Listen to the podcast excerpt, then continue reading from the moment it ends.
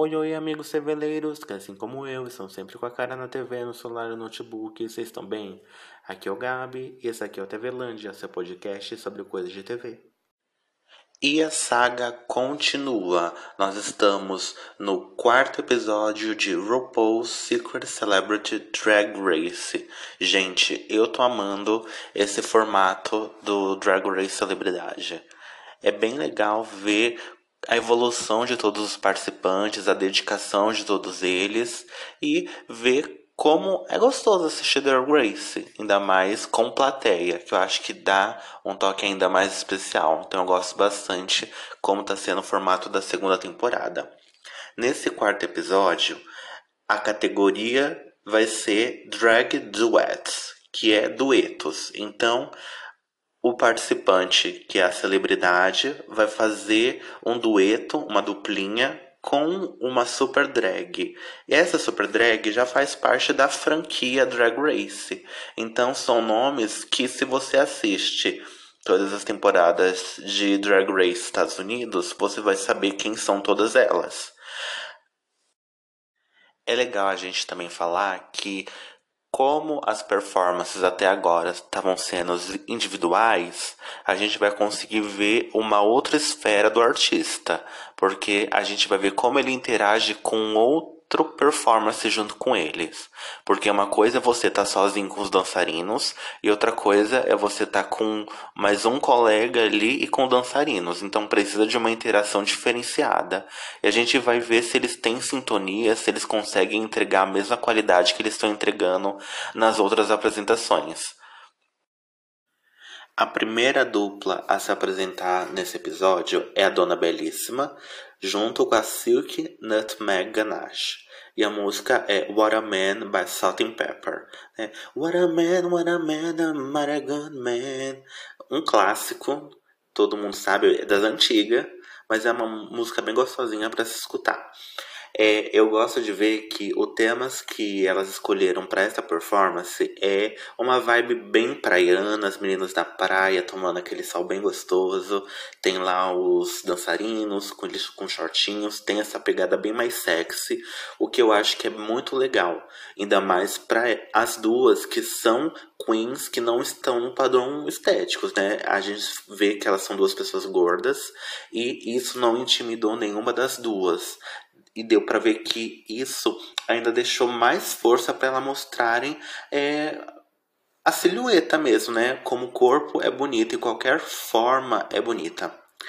Particularmente, eu acho que a Silk tá bem mais bonita. Ainda mais com, com essas tranças, que eu acho que deixa um efeito bem mais jovial. Já a Dona Belíssima, eu assim, a peruca dela tá com uma vibe um pouco mais antiguinha. Eu até lembrei assim, de séries anos 80, onde a gente consegue ver esses cabelos nas séries. Ah, lembra até aquele personagem de Barrados no Baile, que é Beverly Hills, 90210, sei lá o que. E tem. É... Ai, não vou lembrar o nome da personagem. Acho que é aquela que era mais velha, que era jornalista, que foi uma das primeiras a sair que tinha esse visualzinho, né? Essa franja e esse cabelo bem cacheado, mas bem armadão. Eu particularmente não gosto a, né, pra essa performance, porque tem uma vibe é, que parece também antiga, né? Mas a roupa ficou bem legal. Elas não estão de biquíni, elas estão com a parte de cima do biquíni com short jeans, que deixa bem estiloso. Agora a gente falando só da performance, é assim, a Silk arrasou na dança. Ela é uma, uma drag queen que se entrega muito e a gente vê que nada ali impede ela de performar a melhor performance que ela tem para fazer. Principalmente na parte que quando eles levam aquela prancha de surf para frente, ela começa ali dançar, tá se entregando mesmo. Isso para mim é muito legal. E quando ela tá se entregando, a gente vê que a dona belíssima tá ali no fundinho lá com tipo uma formação de squad, né? De girl band com os dançarinos. E ela também tá tentando fazer uns passos ali, mas dá pra ver que ela tá um pouco atrasadinha. Então, no quesito dança, a Silk se destacou muito mais que a dona. Já na hora da dublagem, de fazer o lip sync, eu acho que as duas foram até bem. elas conseguiram é, falar toda a letra da música, o que é um ponto bem positivo mesmo. Eu só queria que a dona fosse é, entregue um pouco mais nos movimentos, porque é isso que a gente está falando aqui, né, durante esses episódios. Ela está sendo uma drag queen que ela não está dançando tanto, ela é mais travadinha. Então eu queria ver pelo menos alguns movimentos para ela, né, para ver se ela consegue e que seria bom para as performances dela a gente ver algumas danças. A Chakra Seven, ela veio com a sua duplinha que é a Eureka O'Hara. E a apresentação foi a música Fly da Nicki Minaj com a participação da Rihanna. Essa apresentação, ela é mais focada na história. Ela tem um quê de emoção. Então a gente vê que dança não teve, teve alguns movimentos. Eu gosto que pelo menos teve um movimento ali que foi engraçadinho, que sim, teve uma pegada um pouco mais cômica, que foi da Eureka tentar levantar a Chakra Seven. Essa parte eu gostei. Já os outros movimentos foram bem simples, que assim não fazem muita questão na performance. Como tinha bailarino, eu achei que eles iam ser usados de uma maneira um pouco melhor. Então eu senti que eles é, só estavam lá. Eles podiam ter sido usados é, junto com, com as duas mais na, é, mais na frente. Enquanto eu senti que tinha gente que estava dançando lá no fundão, que estava meio escuro.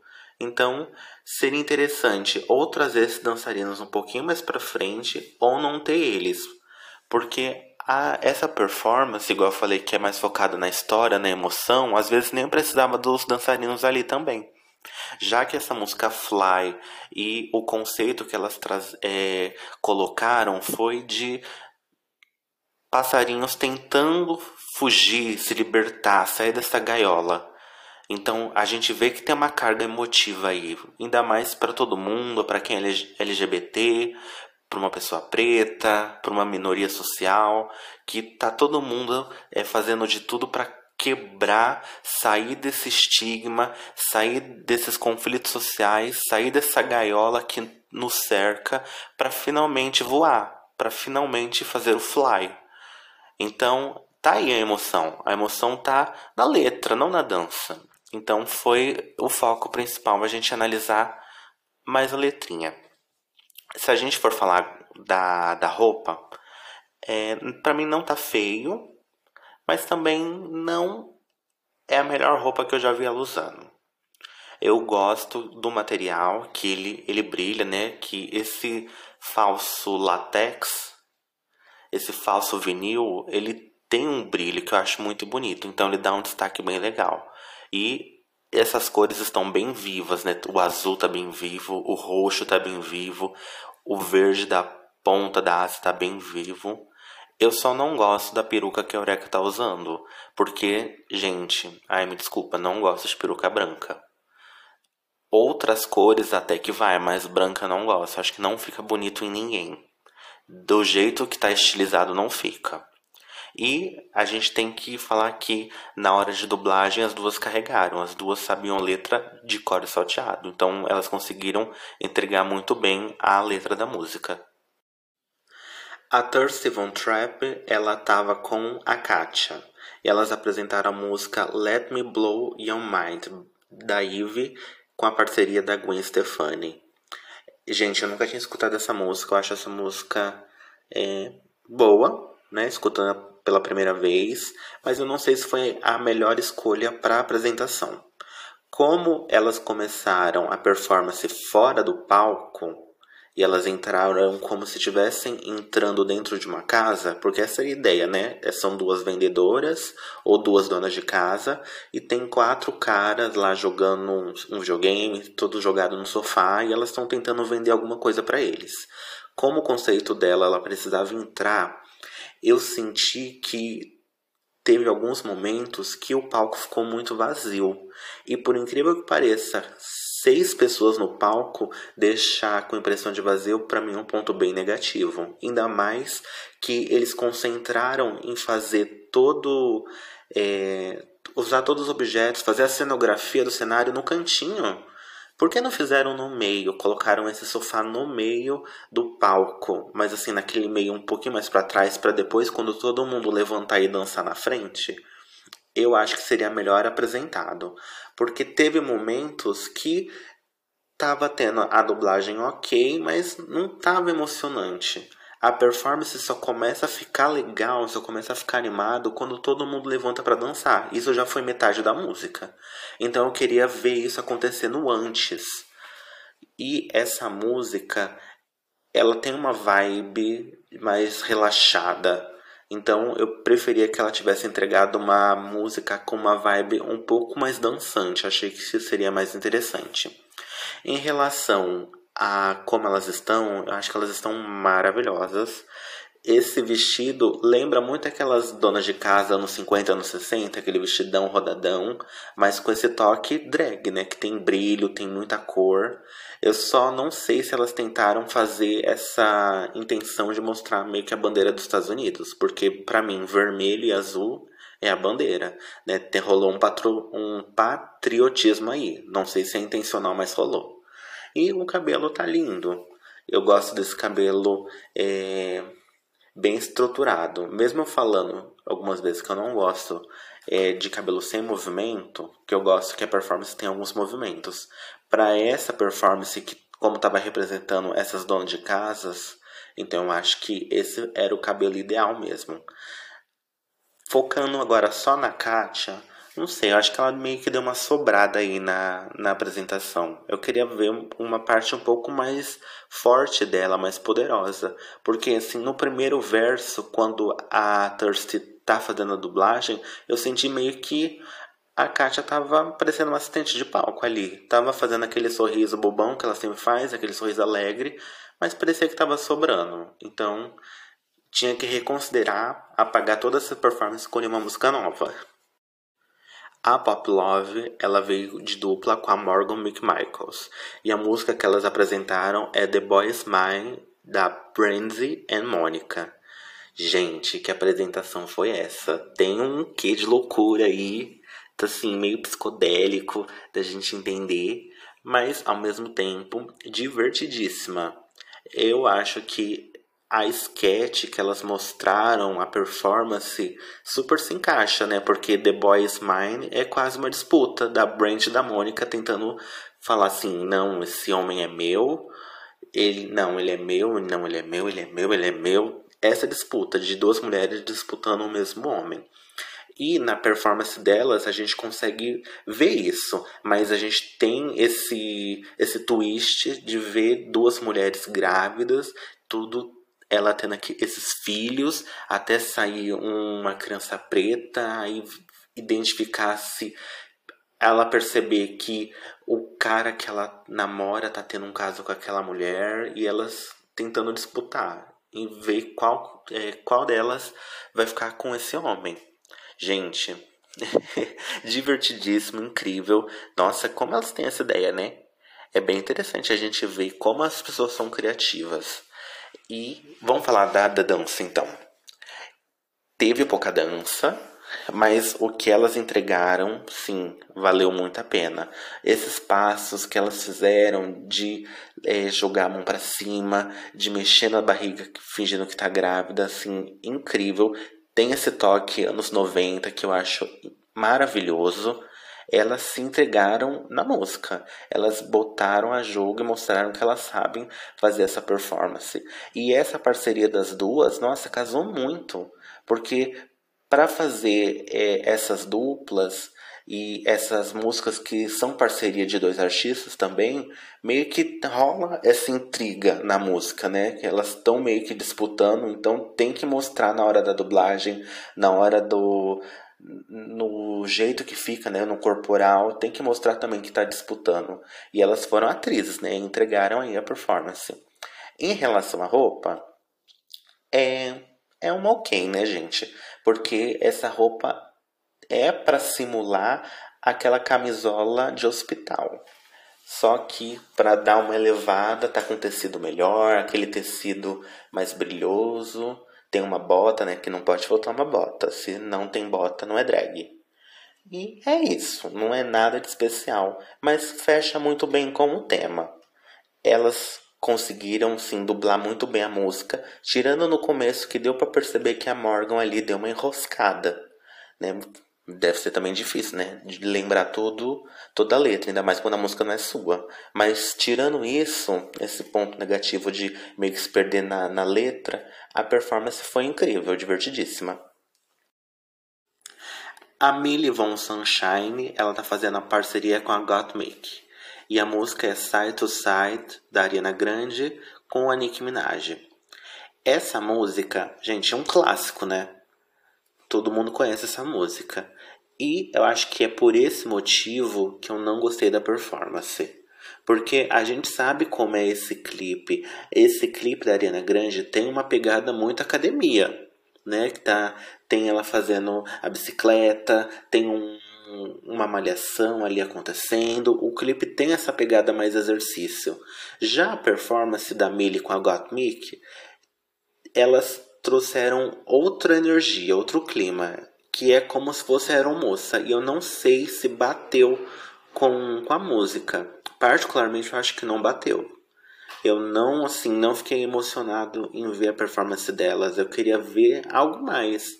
Sem contar que eu acho que a coreografia foi fraquíssima.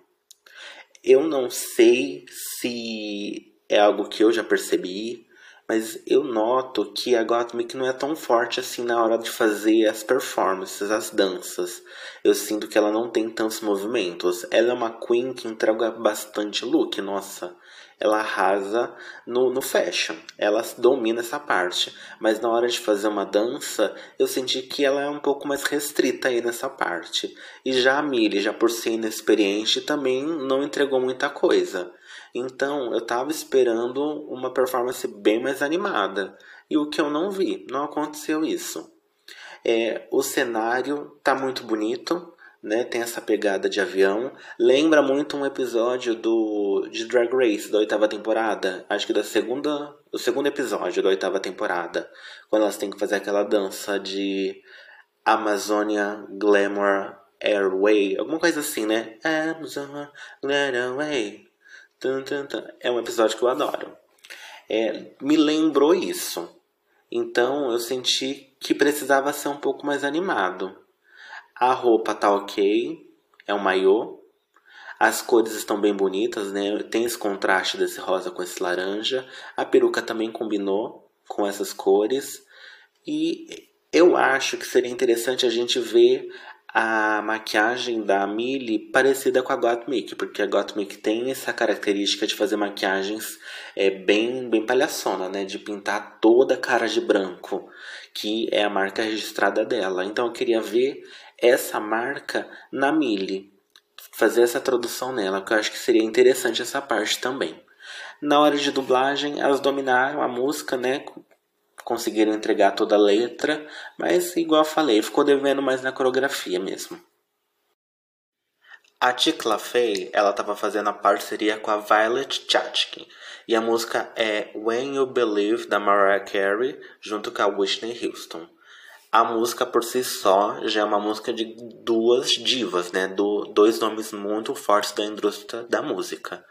E parece que quando elas performaram essa música, rolou uma rixa entre as duas que até uma rasgou a roupa da outra na performance.